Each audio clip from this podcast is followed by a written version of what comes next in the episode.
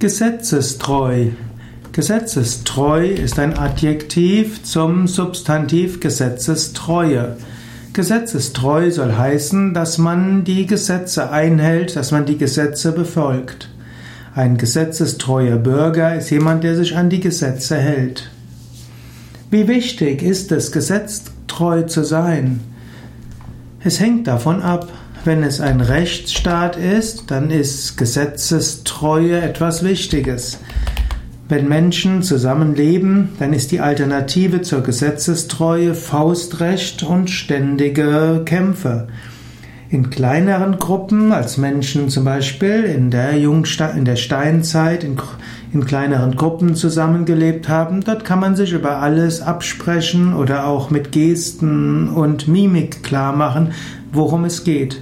Aber größere Menschen, Mengen von Menschen können nur dann gut zusammenleben, wenn es Regeln gibt, verbindliche Regeln für alle, und das sind dann eben Gesetze.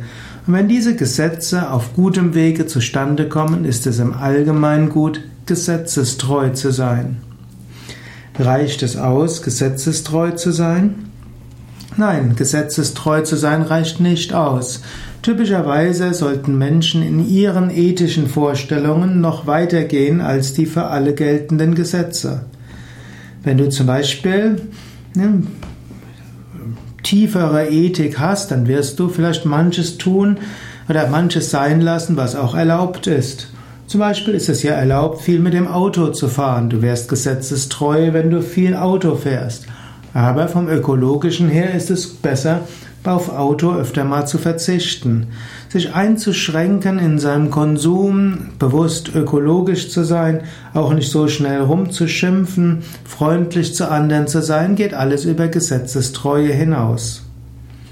Muss man immer gesetzestreu sein?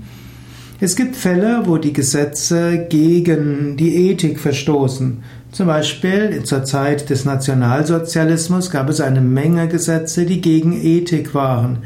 Und diese Gesetze sollte man nicht befolgen. Es gibt auch in heutzutage den bürgerlichen Ungehorsam, um ungerechte Gesetze zu ändern. Aber im Allgemeinen, in einem Rechtsstaat, ist es klüger, sich an Gesetze zu halten, um Chaos zu vermeiden. Vielmehr, wenn man findet, dass Gesetze nicht richtig ist, sollte man sich bemühen, die Gesetze zu ändern.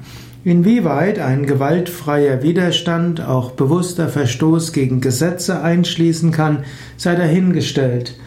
Mahatma Gandhi hat letztlich durch systematischen Verstoß gegen manche als ungerecht empfundene Gesetze dazu Indien zu einem relativ gewaltfreien Unabhängigkeitskampf verholfen.